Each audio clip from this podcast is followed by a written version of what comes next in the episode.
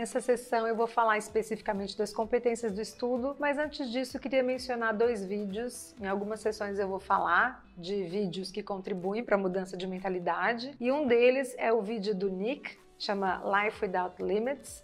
É um rapaz que ele não tem os braços, não tem as pernas. Indico depois na minha listinha de vídeos consta esse daqui, que chama No Arms, No Legs, No Worries, sem braços, sem pernas e sem preocupações. Recomendo. Qual é a reflexão que esse vídeo traz? Que esse rapaz, ele superou os limites. Apesar de todas as dificuldades, ele mergulha, ele faz esporte, é incrível, vale muito a pena assistir.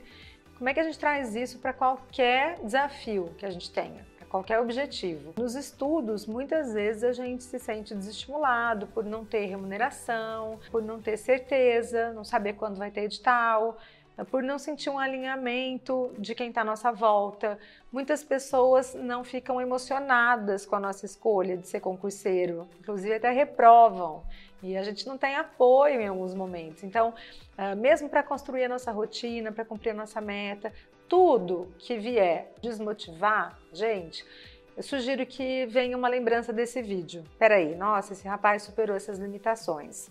Esse tipo de vídeo, ele faz com que a gente tenha modelos, isso chama modelagem, mas que a gente evite comparações, porque a gente não deve comparar o nosso bastidor com o palco do outro, que é o que acontece. Eu olho uma pessoa que passou em concurso, me sinto diminuída, porque ela passou, por exemplo, no meu caso, passei em quatro concursos.